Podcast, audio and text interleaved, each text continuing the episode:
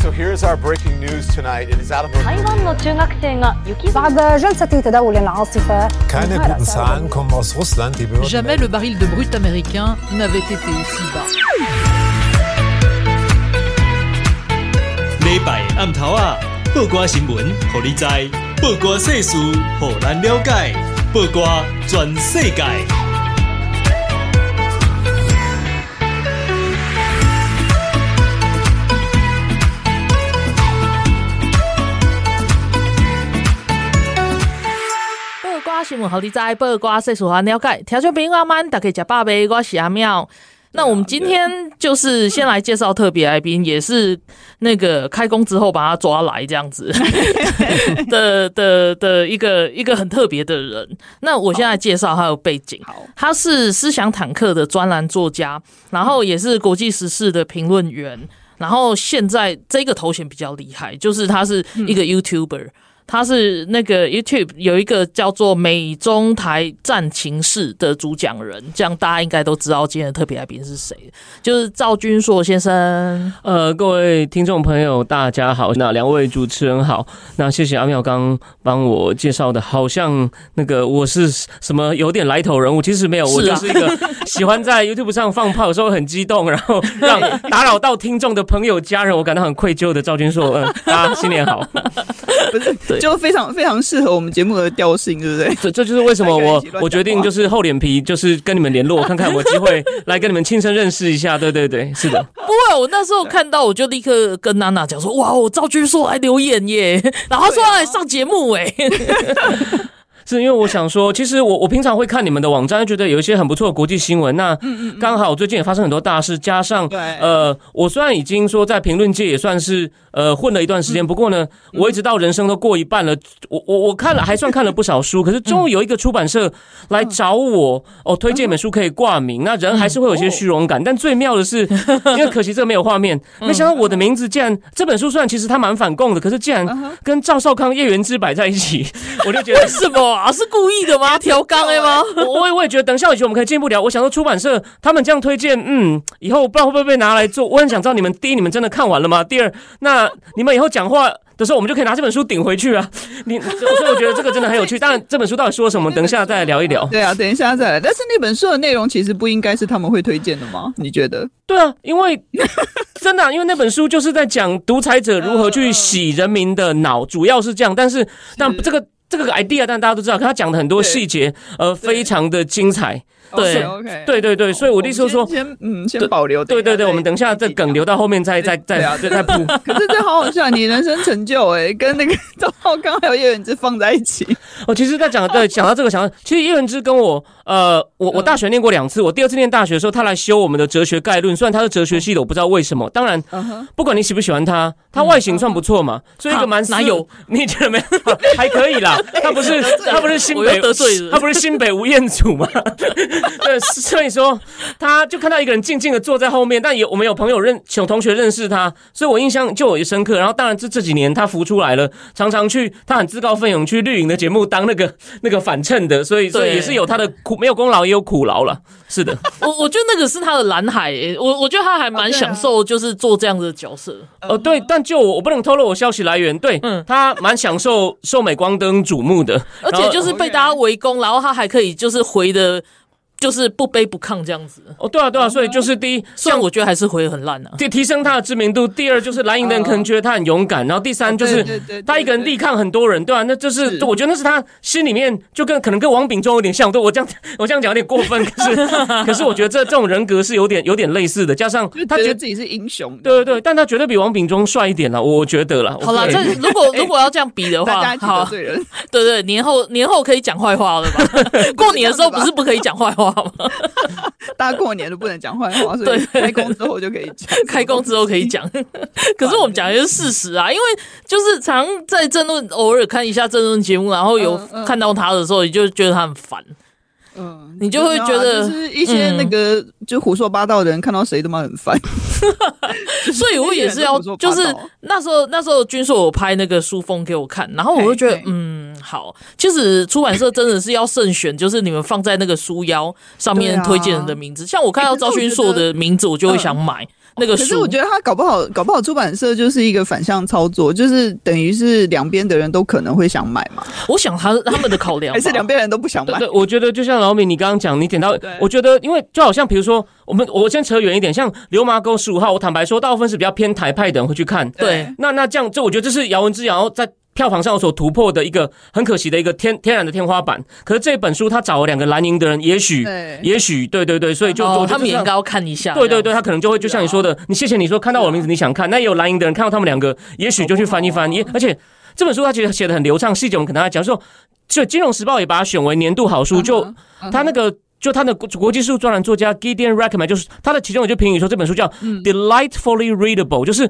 你会读得很畅快。我就不能说愉快，因为它的内容其实蛮沉重，可是就很通顺。就你不用什么，你不用懂很多政治学，就像看一个故事一样，看他们如何用各种方法去塑造人们的记忆，就很像一群人讲坏话，就变成一个很团很小团体，只是这个小团体就是整个国家。哦，对对对，所以说我认为，所以我所以我对对，我也不知道为什么会讲到这边，但这这个是这个是我今天 我怕我来，我今天先先把梗破掉了，这样子。没关系，没问题，没问题，因为我们节目一向是一开始就先破梗。不过我们要讲回来，就是聊一下君硕你这个人呐，就是虽然我相信我们的听众其实很多人都认识你，可是对于不认识的听众，就是还是要介绍一下。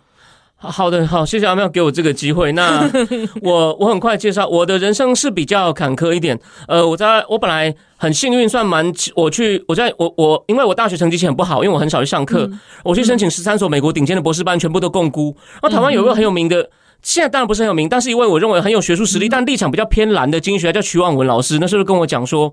就说你申请这些学校很难进的意思，就是你不要浪费那个钱。其实我非常赞成他讲的话。我但是 NYU 因为很喜欢赚，他只要看你英文成绩不错，你愿意自费去念硕士班都收。然后我去念硕士班的时候，我就会修两门博士班的课。然后我很幸运的都拿到 A，再申请呃就进了。可是进去以后呢，因为一些理由，我我搞错学校成绩的门槛。哦，这是我第一次在公开场合讲这么白，但是是真的，我搞错那个学校的门槛比我想象高。耍笨就对了，因为因为我哦好，我我再讲个故事，因为我去非洲的时候，我我跟一个经济系的人混在一起，他是 NYU 经济系，经济系的成给成绩常常会有低啊不及格，所以他们只要维持在 B 减就好。他以为那是整个文理学院，结果我们系原来要维持在 B，要维持在 B 加，嗯，结果我的成绩第一年出来是。B 平均是 B，他就给我个警告信说，你要一个给你一个学期改善，不然你就走人，因为你拿我们的钱呢、啊，他没有收我半毛钱。哦，对，那那我后来到我很努力想挣扎，但挣扎了一半觉得，呃，我我个人的，因为政治系我很快讲一下，大家可能很难想象哦，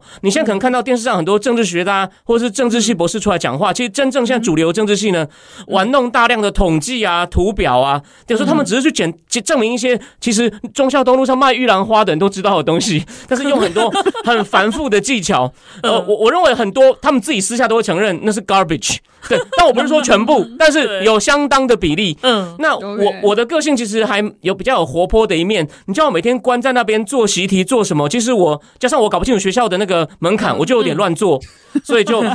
我就决定我不要挣扎了。哎，很奇怪，我离开我是一二零零八年二月离开的，然后我就哎没多久金融风暴就爆发了。纽约哦，纽约就那个就很像我二零一九最后去上海，嗯，我去上海的时候去参展，因为我后来变成一个业务，对，我就是在亚洲各国出差。我二零一九最后就去参展的时候呢，我们展位的灯在开展前十分钟，啪一声，很大一声碎掉了，所有人都在看。哦，那你当下就觉得说这是一个这是个很不祥的征兆，但那时候你不知道不祥什么，对对对，结果你看。办结果后来我已经四年没有去，现在也去不了对岸了，因为 因为有两件事，我很快讲一下。我二零一九的时候去北京出差，我送一台样本机器给那个在纽约股市下市恶名昭彰的瑞幸咖啡。哦，但我我刚好约好跟他约好是六月三号去。对，嗯，六月三号，大家想一想，六月三号我去北京，然后呢，你想我会只是把东西做完吗？刚好八旗出了一本书叫《重返天安门》，我把那个封面撕下，我把封面带着，嗯，第二天就冲去天安门。我本来想要仔细侦查，再看，趁人没有注意的时候赶快去抢拍一下，带着那个封面。但我一去看到北京的人都很快乐，我太生气了。嗯，我去都忘记了。对，我去就跑，直接跑到人民英雄纪念碑旁边，直接就拿出来试拍。试拍完不到十秒，这位先生你在拍什么？让我看一下。哦，对，我当下那个真的是可能会要尿出来那种感觉。我把它藏在我背后，但觉得这样很蠢，于是我就秀出来给他看，被带去天安门派出所问了两个小时的话，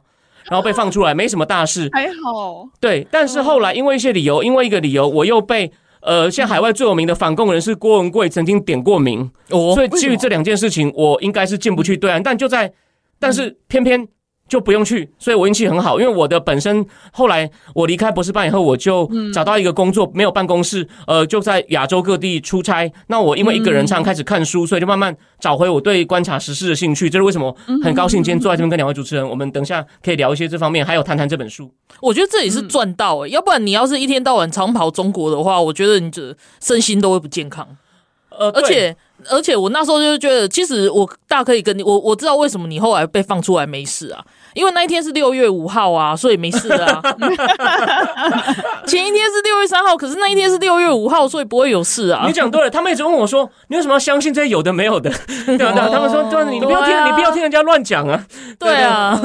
就就是这样啊。对啊，没什么事啊，你不要你不要来乱啊，就是这样。对对对，就会平安的度过这样子。是的，是的，对对啊。那个时候就是现在，现在年轻朋友可能不晓得，就是当时那个六四天安门发生的时候，然后台湾真是举国哀悼哎，然后在那边就是还有什么一大堆明星在那边唱歌啊，说什么什么，就是歌词就唱说什么蒙上眼睛就以为看不见什么什么的。然后我觉得他们现在做的事情，我是说中国对于就是一些呃对他们不利的事情的隐瞒，就我真的是真的是这首歌的歌词写的那样。就是他们蒙上眼睛，就会觉得什么都没有了这样子，然后也不告诉下一代，或者是就是呃用用假消息来蒙蔽啊什么之类的。对，我还记得就是小时候小时候有这件事情，然后那时候就是整个感染那种悲伤啊悲壮的那个那个气息有没有？结果后来再大一点，比较知道到底政治怎么回事了之后，就会觉得关我屁事啊。没有，就是因为我觉得台湾有一大堆的问题需要改善，然后，啊、然后中国他们有他们自己，就是每个人有每个人的课业要去做啊。你们加油哦，好，那不干我的事哦，这样子。对啊，如果你们自己不加油，还是不干我的事，这样子。对啊，我觉得，我觉得就是站在比如说呃人道啊，或者是站在那个当然当然对，就是人权啊之类的立场，当然就是可以声援一下嘛。没错没错，就是嗯。就是不用把自己想成跟他们是同一国的这个。对，而且整个气氛是 如丧考妣。我那时候就是后来自己回想那一段时间的时候，我就觉得哈，为什么 有必要吗？不知道自己在干嘛。我我是没有经历过两蒋死掉那个那个那个那个时候，所以我不知道有多悲壮。但是我那时候我自己就在想说，这个气氛也差不多了吧？是有谁死掉吗？对啊，就是后来自己想的时候。对啊，对啊，所以我就想到，我就想到最近就是台湾也有一些，就是过年前呐、啊，嗯，有一些，有一些新闻，就是真的是乱七八糟，比如说什么，呃，什么美国美军要卖台湾地雷的这件事情有没有？哦，然后就一堆人在那边说台湾比较莫名其妙反对啊，嗯、然后也搞不清楚状况，那个地雷到底是怎么回事？那个军硕可以。呃，大概跟我们这个地雷只是说叫是确定有人要攻上来的时候，我临时去布的雷，而且它是一种对。所谓的战防雷，也不是会对。人员杀伤的，而且呢，它经过一段时间会自动失效。嗯，那哦，对我有看到有人就是去查做一些功课，他查了，他就说，对这种雷基本上。基本上都会全部失效，所以呢，他根本不像目前，甚至有不要说是蓝营的普通人了，连很有名的中研院院士级的政治学家都在讲说台湾政府不人道啊什么的。然后金门的立委陈玉珍还说要，对，他不是过年前说什么要要绑个地雷什么的，所以就把它讲成就是他们有一套好像一个平行时空，把一件理论上只是一个维护就是保护国家安全一个合理的军事作为，这样讲的就是又从道德理由去全盘否定你，那真的是相当的恐怖。这样子，但是对啊，就是其实最可怕的就是他们还是拿着错误的资讯在在评论这件事情，对不对？对对对，因为他们就是就是他们可能主观上就先故意。就是反正你们讲的我都就是说你们你们在你们就是怎么讲，呃，就是说可能讲的很难听，就什么啊，反正塔绿班啊，绿色恐怖啊，所以我不要听。对，我看到地雷，我看到黑影，我就开枪。对啊，对对。但是就是我我就会觉得说，哎，雄青啊，现在二十一世纪了，不要这样子好不好？就是科技是会进步的，尤其在军武这一块。对啊，对啊，就是我们不是活在二战那个时候，二战我们就是会想象说，哦，埋地雷啊，然后，然后就是你要踩到就会怎么样，啊，对，就会爆开，然后什么的。过去确实是有这么不人道，然后这么悲惨的事情。对，可是现在科技进步并不是这么一回事。对对，但的确，所以国民党那位也是很恶名昭彰的军事立委吴吴吴将军，就也在讲他以前，对对，在讲他以前的例子，说布雷是多恐怖的事情，怎么样，怎么样，怎么样，对吧？但就是应该就讲他们就是。依一些理由，他们就是想要跟现有的政府作对，对就是那种高度对立的气氛，让让大家没有办法就事论事的去去讨论。那这种气氛要怎么解？这个还是个大问题，我也还在思考。这样子没有，我刚刚想到，我刚刚听到吴思怀，就想说他自己才是个大地雷吧？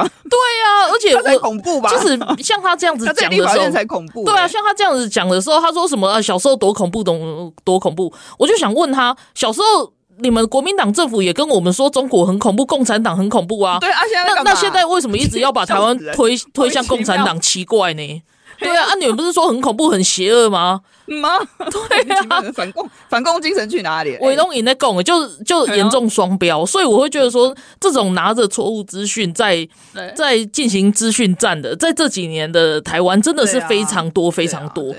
所以我们也是常会去看到，就是说媒体试读的部分很重要。好，不过我们现在需要再先做一个休息，然后我们等一下回来，然后开始来介绍，就是君硕今天带来的这一本书。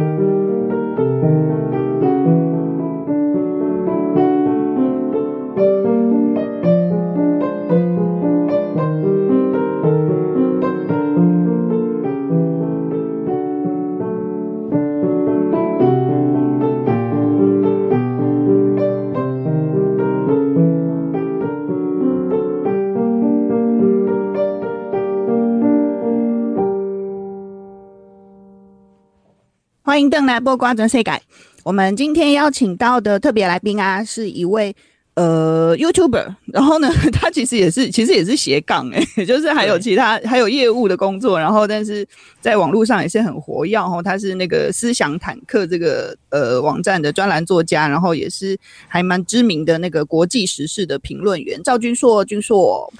然后第二段呢、啊，我们要来看，就是君硕今天帮我们带来一本书。然后这本书呢，最好笑的是，结果我没有讲书名，我要讲那个书的推荐人是赵少康，还有叶元之跟赵君硕。大家听到这里，应该已经想要翻白眼，笑翻了，对对。但是看到非常非常赵君硕可以再把眼球翻回来。嗯，好，那我讲一下这本书的书名叫做《极权基因》，然后那个副标是中国、北韩跟俄罗斯他们如何扭转历史。塑造统治国家的基础，这样子，所以他是在讲一本集权，就是分析那个集权、集权统治手段之类的书吗？呃，是的，我先说一下，我相我相信听你们的节目应该有蛮多是，也许就是一些很有理想的文青，那他们可能小时候读过一点马克思，因为文青都很自豪。马克思曾经，马克思有个理论哦，就是简单，我也没有仔细读过，但那个经典话叫做。下层建筑决定上层建筑，就是好像政治经济可以决定上面。那我自己在 NYU 的时候，我去修的课，两门拿 A，就是硕士班去小镇博士班的课，两个老师哦都是算政治经济学，甚至有个老师他根本就是经济学博士。所以我以前都认为。想法是被底下的下层结构决定的。但看了这本书以后呢，这本乍看简单的书以后，我觉得，我真的真的改变了我一些想法。为什么？因为这个记者呢，他是澳洲的记者，他在俄罗斯还有中共都当过记者，然后呢也常常跑进去北韩采访。他很仔细的去追溯这几个集权政权成立的历史，然后告诉读者这些独裁者哦如何去建构一套。对过去历史的诠释，让人民相信，就是，嗯嗯嗯，就是我代表这个伟大的国家，我们这个伟大的国家要跟外面对抗，有一个很伟大的使命。那你呢，只能够跟随我，忠心的拥护我。如果你质疑这套论述，质疑我讲的历史故事，你就是叛徒。对，那就在卖弄这些东西。对，但是其实真的很精致。比如说，我举例，我觉得这精彩，就我们对北韩可能，我们当然知道洗脑很严重，可是哦，这真是个大骗局。当年这个。金正恩的呃金小胖的祖父这个金呃金日成，对金日成，他是从苏联被送回去当傀儡。他第一在里面讲，他第一次演说的时候，底下的群众根本就不太鸟他，想说这个人是谁啊？讲话有气无力的。但他说 后来就被书长，他一回来就受到人民就热烈的拥戴。然后呢，说他是他能够率领哦游击队哦打赢外敌，其实根本就是中共跟苏联帮他打的。他甚至关键战场他在不在都不知道，是，所以就把他像成无所不在的天才。然后呢，到他儿子金正日要接班的时候呢，嗯，怎么办？他儿子没有打过仗，就把他塑造成他生在革命圣地的一个马厩，然后连那个 他讲的那个故事，什么耶稣哦，对，那个就是有些妇女围着他，类似，所以很精彩嘛。就你看就觉得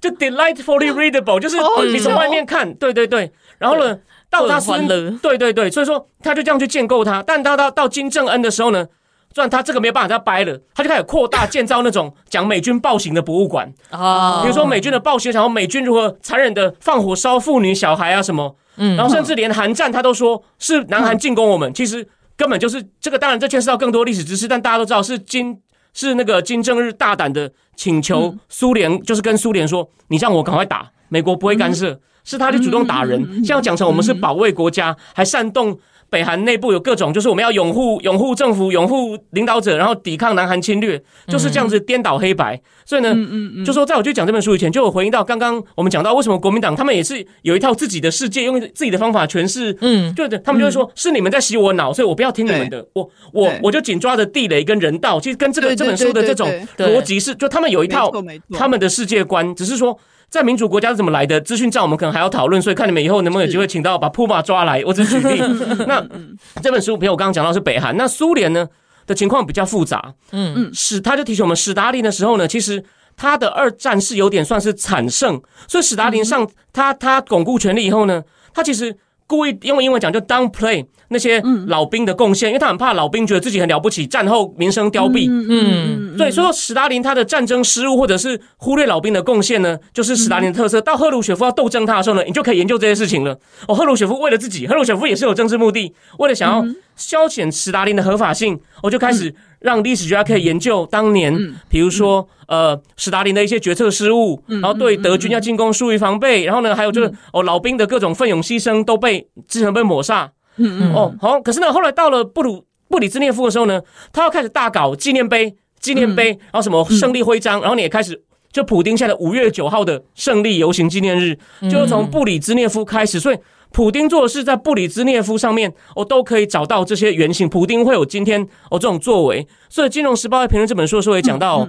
就说那这本书他写的时候，俄乌还没开打，可是呢，就是普丁如何把自己塑造成一个，就是我们也是遭受外来威胁啊，我是保卫带领复兴，就是复兴保卫我们这俄罗斯民族的这个最大最好的传人，就是苏联那一套呢，他已经。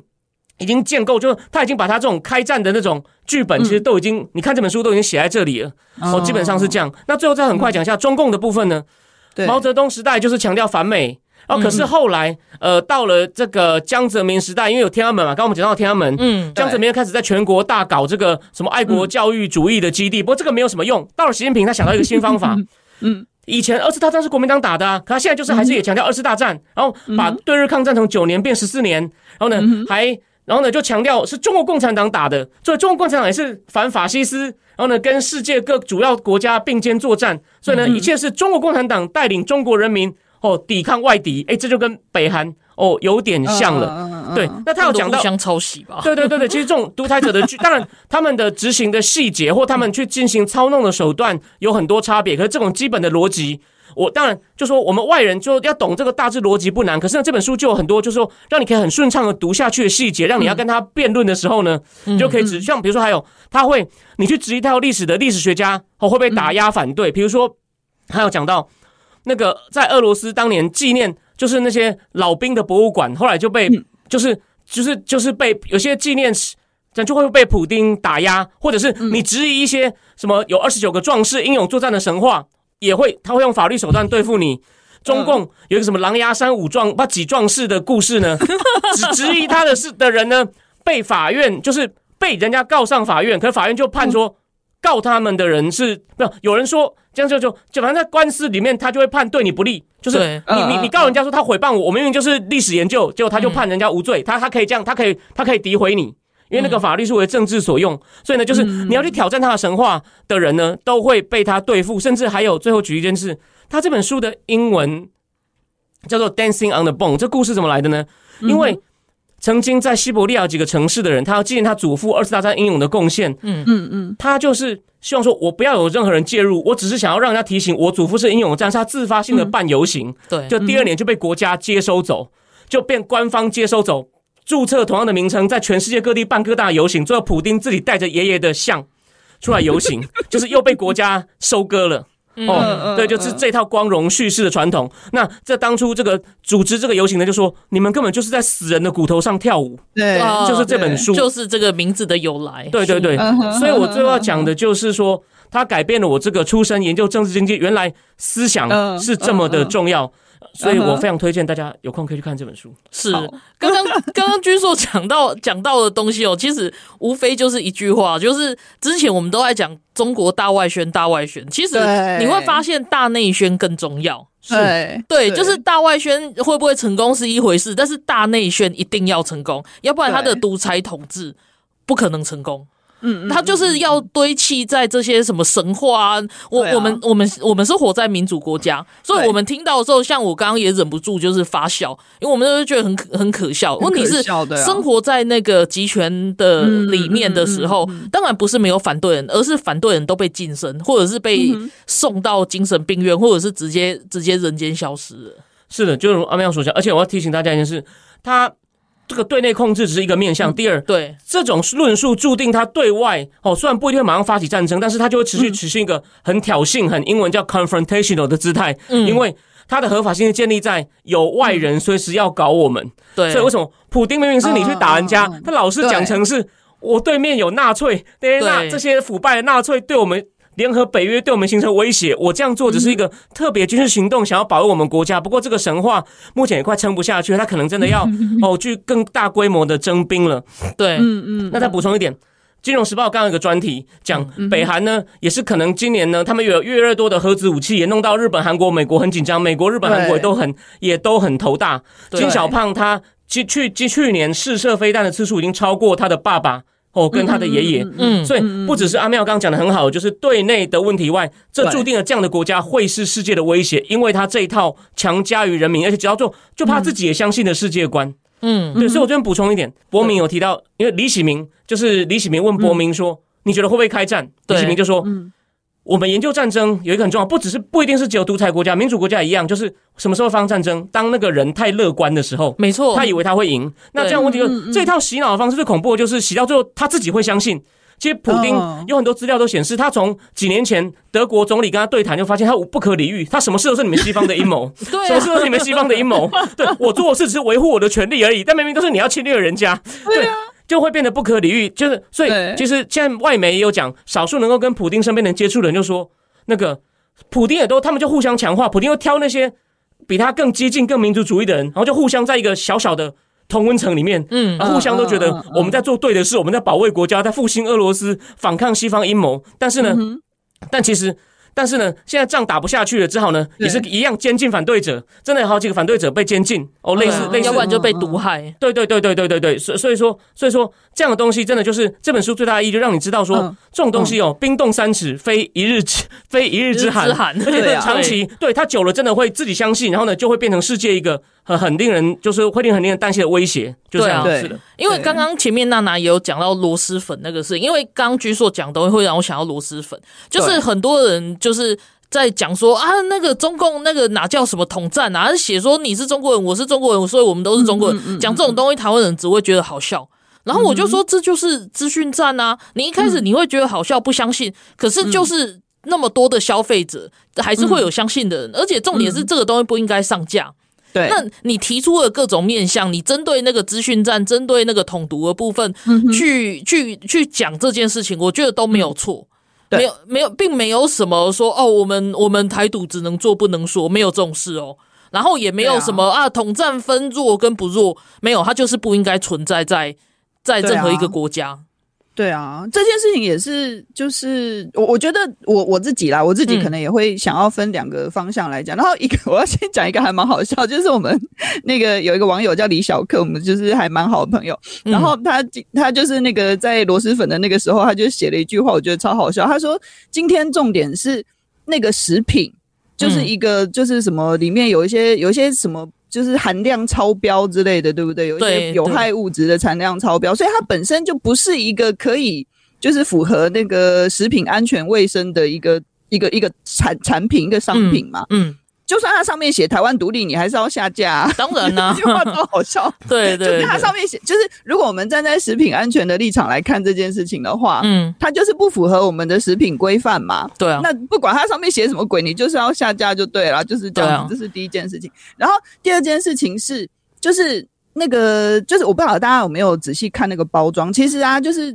呃，我在。二零二二年的九月，嗯，其实就已经知道，就是我已经在我的那个粉专上面写过，我记得这件事情，这一件事情。那时候是一个朋友，他就在那个大卖场拍到这一张，就是他去逛街的时候，然后刚好看到这个产品，他就拍照给我这样子，然后我就把它那个写出来这样。然后，所以这件事情已经就是其实是存在很久，只是刚好那个时间点，就是在那个呃那个时候应该是。台湾激进的那个台南市议员钟玲，他把这件事情，对，就是把这件事情爆出来，然后才对对，然后才引起大家的关注嘛。可是其实这件事情已经存在很久了，这样子。然后我不晓得大家有没有很仔细看它上面的包装，它上面其实有特别写一个出口进出口的出口版，嗯嗯，所以它就是否国外的版本，就对对，也就是说它是为了要。就是把这个东西卖到台湾来，这个包装就是特别 for 台湾，嗯、就是特别针对台湾设计的。嗯，然后它上面就写说你是中国人，我也是中国人，什么什么鬼的。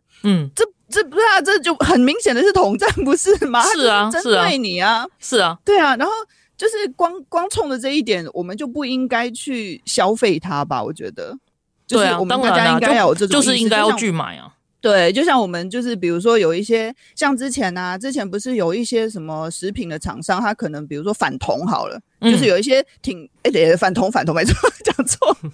就是反对反对同志，反对同性恋，就是有一些食品公司他是反对同性恋的，然后那支持性别平权的朋友就会就是自主的去。抵制它，呃、就是抵制它，嗯、对、嗯，我们就不要去消费它，这是我们自己的选择嘛。对啊，那我觉得就是对于这些统战的食品、这些商品，我们应该也应该要有一样的意识啊。对啊，消费本来就是消费者自己，就是消费选择本来就是自己的权利嘛。然后我们不是常常讲一句话吗？嗯、就是你的消费其实会决定你现在，就是呃决定你的那个生活的环境。对、啊，你如果一直去支持那些其实。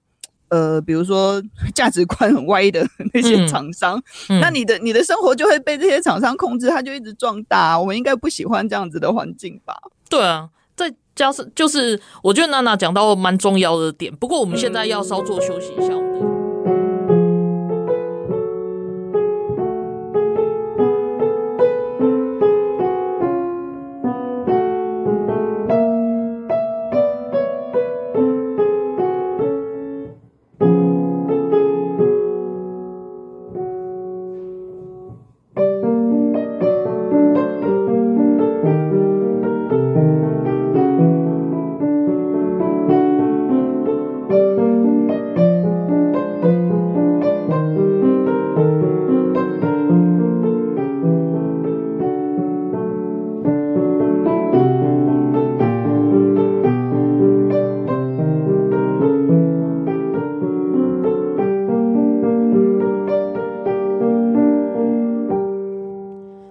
在八卦全世界，咱今仔日的特别来宾是思想坦克专栏作家，也是国际时事评论员赵君硕先生。然后他在前面两段的时候都有跟我们提到，就是就是他在观察这些国际政经情势的时候遇到一些状况。但是最重要最重要的是，他今天带了一本很重要的书。然后这本书就是他的书名叫做《集权基因》。然后这一本书最主要，他就是在讲中国、北韩跟俄罗斯这三个独裁者。其实你就是我们在讲独裁基因的时候，我们脑脑子里面也是常常会浮现习近平啊、普丁啊、金小胖啊这些。他们他们三个人这样子，然后就是谈到就是说，哎，他们的他们的集权帝国是怎么建立的？就是透过这些很多就是大内宣，还不是大外宣，是大内宣的部分建立，就是好多的神话来来建立起他们的帝国。非常有趣的一本书，也是就是年后你还不能够好好的收心的时候，那会推荐你来看这一本书。看这本书也太硬了吧？对啊，就是刚刚君硕就是重点，就是讲说他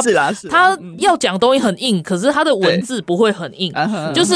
透过一个又一个的故事，甚至像我们住在民主国家的人，可能看这些神话都还会觉得好笑。对，对，就是就是上一段最后我们去讲到螺蛳粉的时候，嗯、就是因为一开始我看到那个东西，我也是会觉得这种统战真是废到笑。不过 就是我们相信很多台湾人都会有这种这种想法。那、嗯那个刚刚有点出他的食安的问题，还有他就是走私品嘛。对。但是但是其实更重要一个东西就是说，我们不应该看到那个统战的那个字眼，然后就觉得废到笑。想想就是。统派像韩国瑜当初也是有几百万的支持者的，他们在看到那个标语的时候，就会觉得啊，太好了，台湾终于现在有这样的产品了啊！这是完全我们一温层以外想的事情，不是吗？嗯嗯，对。然后这一拉一扯的时候，对对，一一进一退的时候，也许就有一些人被拉过去，还是一些人就会很习惯看这些东西。那我觉得，我觉得这是危险，因为这也是一种大内旋。大家不要觉得说哦，黑东那黑马博下台湾囊那也可以有记得带起 Pinky。等下讲到风险啊，我们今天就是这一段哈，我想要呃，请那个君硕跟我们聊一下一个听起来有点恐怖的事情。就君硕其实，在那个今年的年初，二零二三了，二零二三的年初写了一篇文章，或在思想坦克，然后文章的标题叫做《二零二三》，然后险峻。震惊风险接踵袭来，就是意思就是说，二零二三会有一大堆那个连接而来的一些，就是在政治经济方面的一些，就是不太不太妙的状况，是不是？呃，对的，因为呃，基本上呢，写这个报告的公司叫做欧亚集团 （Eurasia Group），它应该是目前当今，嗯、因为大部分的所谓的咨询公司是主要是商业为主，但是会。对这种比较 macro 层次的政治经济的公司不呃比较少，但这家是相当有名的。那他的老板叫 Ian Bremmer，也定期在《时代》杂志哦写专栏。那他们去年的风险报告提出了十个，我觉得中了七点五个哦，所以我觉得非常准。我举个例，所以为什么他报告特别值得参考？去年第一件事哦，他第一件事就是在讲清零必败。去年 第一个风险，清零必败，所以你看没办法清零。二零二一年的时候讲，二零二一的十二月，他就说二零二二第一件事清零必败啊。然后第二，普丁很可能会发动战争，虽然没有说一定。对。然后伊朗核协议不会谈成，对，基本上都都都讲都讲中了。还有科技会越来越分化，所以连虽然我常常以前觉得拜登的政策比较软弱，可今年拜登的晶片制裁降下去。中共就买不到高阶晶片了，是啊，也被也被他算是这个大趋势，也被他讲中。所以今年呢，他的这个风险报告我看了，那我挑出五个跟台湾比较有关系的。嗯嗯第一个当然就是俄乌战争嘛，但俄乌战争它的关系在于说，普丁会不会狗急跳墙？因为我们前面讲过了，会不会他说会不会出现就是用所谓的战术核武呢？他说机会不大，可是呢，他会可能会继续去攻击，甚至就是除了去攻击乌克兰的基础设施，让人民痛苦外呢，甚至会对整个欧洲。攻击基础设施，然后以能源为武器，所以欧洲会变得更混乱，甚至也会对美国采行这种网络攻击。他说，普京会使出各种流氓手段，像一个大号的伊朗。哦，那那当然，这个虽然好像听起来说，哎，这个是欧洲事啊，跟台湾好像我们台湾没有那么热度，可提醒大家一件很很实际的事情哦。扯到我把扯远一点，扯到那个兵推，嗯，因为台湾不是有定针刺飞弹 Harpoon，为什么延迟交货？因为俄乌战争。这《华尔街日报》都有讲到，oh, 所以说，所以说，但这个就蓝的可能会拿去乱做文章，当然这是的确是个要解决的问题。嗯、就我们还是就事论事的看待，所以俄乌战争也会影响到我们的情势。所以在兵推里面就有一个状况写说，我们假设其中一个状况，他假设那时候台湾军队没有针刺飞弹，嗯、因为他有讲嘛，因为目前真的是交货延迟，对，所以这是问题。所以说，只要俄乌战争在持续的话，美国就会比较分心。对，的确在兵推里面不是也有写说，美国可能为了要保留防止俄罗斯的搞事，他有些核子潜艇会留几个分队不出来，在那个兵推里面都有去对这种状况哦进行一些排演。嗯，好，所以所以俄乌战争呢，基本上还是会对世界很不安。第二，然后习近平呢，他就说他对外呢战狼外交某种程度会持续，虽然说他看起来好像有一点在目前有点有一点在和缓，可是呢，就是但是我就说，就是为什么前面讲这本书嘛，就是它底层的东西都没有变，他现在这种和缓呢，可能只是暂时的，而且对台湾，我认为他。不会有什么好脸色，所以他还是会持续。就说他一开始可能会为了想要让他经济好，他现在经济真的很糟，所以他现在刚派了刘贺去那个世界经济论坛，又是满脸说我们愿意大家合作啊，大家来来这边，我们已经恢复啦，就限制都解除了。可是呢，他是一手软，他硬的还是会更硬，因为他还是要让人民看到我们是个强大国家，他不能让人民觉得我在全面撤退，不然像看去年都已经。那天台湾选举大家输得很惨，都很难过嘛。但我一看到，竟然有人可以站在上海路口说共产党下台，就觉得这就是一个潘朵拉的盒子，已经过了的 point of no return 了。对，所以他不可能真的去放很软，他现在放很软只是一种技术，就他的刀子其实还是准备准备要拿出来戳人。哦，这是这是我的看法。所以呢，而且呢，最大原因就是这个这个 Eurasia 的报告写说，他身身边都已经是一些。他听话的人，所以呢，没有人能够阻止他乱干。他说，是目前历史上这种倒行逆施呢，虽然说情况跟当年文革已经不同了，他不可能搞出文革，嗯、可是呢，会会持续闯大祸呢。他的情况，他说他已经跟他跟毛泽东情况有点像了。虽然说我们今年可以看到他会让中国更倒退、嗯、哦，所以说，但这个预测呢，说只要这种情况下的话呢，我我也不认为他会因此就对台湾动武。可是呢，他就会他就会他国内搞得越糟，他就会想要弄一下台湾，嗯、或者在。在亚洲弄一下，弄一下日本也有可能，或对，所以说这个呢还是一个风险。好，嗯、那第三个第三个风险是，就是因为一些理由，就是全球的通膨哦还是会继续。那台湾目前是还好，嗯、可是呢，这大家可以观察。那我觉得第四个比较有趣哦，它不是属于任何一个国家，他认为现在有这个叫做 Chat GPT 这种东西啊，就是生成式的人工智慧啊，他说会被那种野心的政治人物拿去利用，然后呢，甚至连。很多公司可能都会遭到这种 Chat GPT 写出来的东西攻击，一些公司的明星或一些公司的官方账户，甚至连股市，嗯，股市可能都会被这种留言攻击。哦，这个可能攻击是用什么样的？就是比如说在论坛上制造耳语啊。哦，对对，这个问题很好。然后我我举个例哦，其实去年瑞士信贷哦，他有一阵人家说他可能有大危险，说不定会大破产。结果呢，他第一次有银行家跑去那种美国的投资论坛，叫 Reddit，就是造成两年前那个股票叫 GameStop，那种从五块涨到五百美金，那也是一群乡民，就乡民做到的事情，去去炒出来。对对对，那他就说，我现在有这种人工，就是人工智慧就可以造出来的一些讯息跟留言，他认为这会对不管是政治、商业、经济，他可能都会造成更分裂。所以他讲的最后很耸动，说，他说美国是靠着市场经济、民主政治跟公民社会，所以鼓励创新，但现在这种创新呢，会反过来毁掉。民主社会、市场经济、公民社会的根基，他讲的，所以、oh, 哇，真的很危言耸听。所以他这个报告，你知道？他报告标题这张呢，就讲这个 Chat GPT，它的标题叫什么？对，Mass 呃、uh, Weapon of Mass Disruption，嗯，就是大规模扰动武器。嗯、而且他说这个标题不是我们自己下的，是我们丢进 Chat GPT 里面，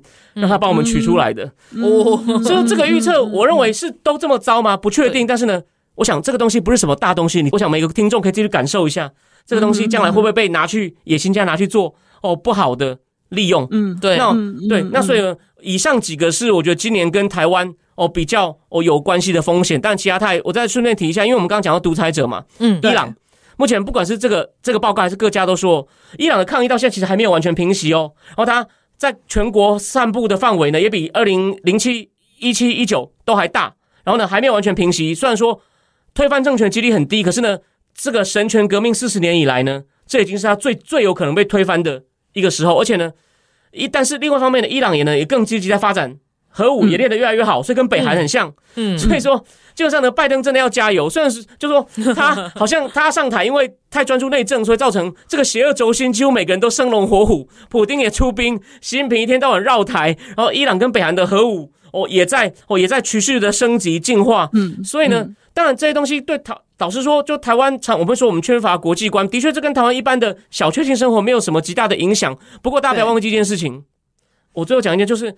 台大有个社会系教授，他在他脸书社交媒体上写说，现在一天到晚都看到大家在讨论台积电，对啊，彭博指二零二三的风险，能源，还有一个是经济通膨在台湾，对啊，能源。经济台湾，所以呢，我们越来越重要。所以呢，你要跟全世界保持沟通，你要能够全世界关心的话题，有至少有志的人要开始多关心一点，而不是只是只是关心一些纯粹所谓的就台湾之内的一些话题哦。这是我对对想要跟大家交流的一个重点。对，刚刚君硕有讲到那个 Chat GPT 吼，就是很难想象那个是什么的东西的人啊，其实它也是一种生成式的人工智慧。就是用比较简单的话，就是像我们有在用脸书的时候，有时候我们不是会遇到那种就是垃圾留言，然后会在那边说：“你好，我很喜欢你的脸书，然后我很喜欢你的留言，可不可以跟你交个朋友？”大家应该都多少有遇过或看过朋友的，就是底下被乱贴这种东西。那其实他都是在训练，我们常就是简化的讲，就是他在训练机器人。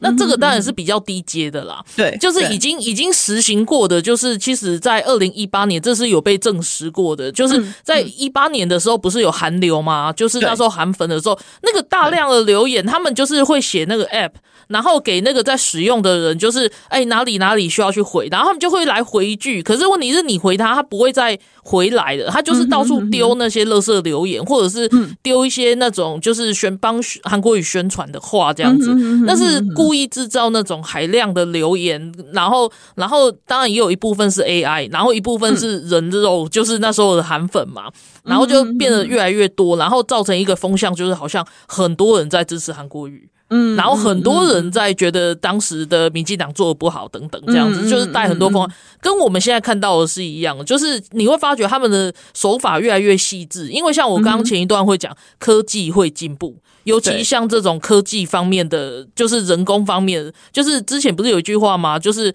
科技是为人的人类服务的，尤其像这种可以。得到就是就是让很多人可以拿来当做一个很好工具的，他在演他在演化，他在他在进步是特别快的。嗯哼，那就是然后再来讲到就是说像伊朗这个部分，我是真的觉得说，哎，还好，他不就是这个报告提出一个蛮重要的观点，就是我们自己在写世界新闻、国际新闻的时候，有发觉一个事情，就是。美中是竞争，但是但是因为我们现在又是后疫情时代，所以其实每个国家，包括美国也是一样，他们都非常，他们都必须要去关注自己的内政问题。啊，不，你的经济败啊，大家探摩机啊，然后又一一天到晚咳嗽啊、感冒啊，什么一大堆的这样，所以不得不逼着他们。那美国做法是以前比较是一国独大，但是他们现在就是找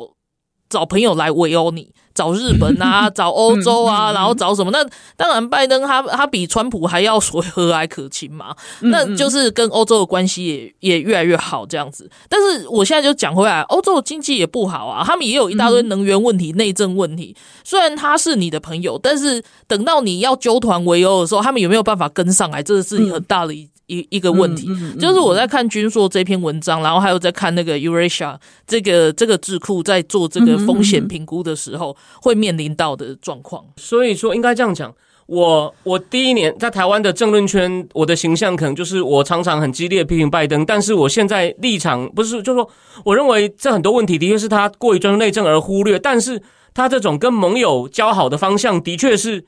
就假设将来共和党回来以后，我也觉得共和党不要放弃这方向。对啊，只是就像你说的，但是它是修补关系，大家可以就是很开心的到顶这样子。可是再来考验来的时候还能降吗？这就是个很大的问题。那而且反方他们也在纠团啊，对对对，伊朗啊、中国跟俄罗斯邪恶轴心，对啊，对啊。所以说现在重点就是。你拜登就说你第一步做的真的比川普好，虽然我我还是比较支持川普路线，但是我客观的说，这一年他在于团结盟邦哦，但是状况来的时候呢，你还是要。你是带头大哥，你要非常的强悍有决心，嗯、这一点他倒是应该跟川普那时候，因为川普都一个人单挑独裁者，然后也单挑朋友，我觉得你连朋友都得罪，真的是没有必要。虽然我还是欣赏他单挑独裁者的狠劲，所以希望就政治应该是在民主社会是应该是你要吸取你对手的专长，所以你口头上不用肯定他，是，所以说很希望就是就像你说的，在拜登已经在多边主义说 Americans back，我觉得回来一半了，你关系真的修补的不错，我也愿意给予肯定，嗯，只是。那当然，他现在在俄乌开战后，他修理普丁跟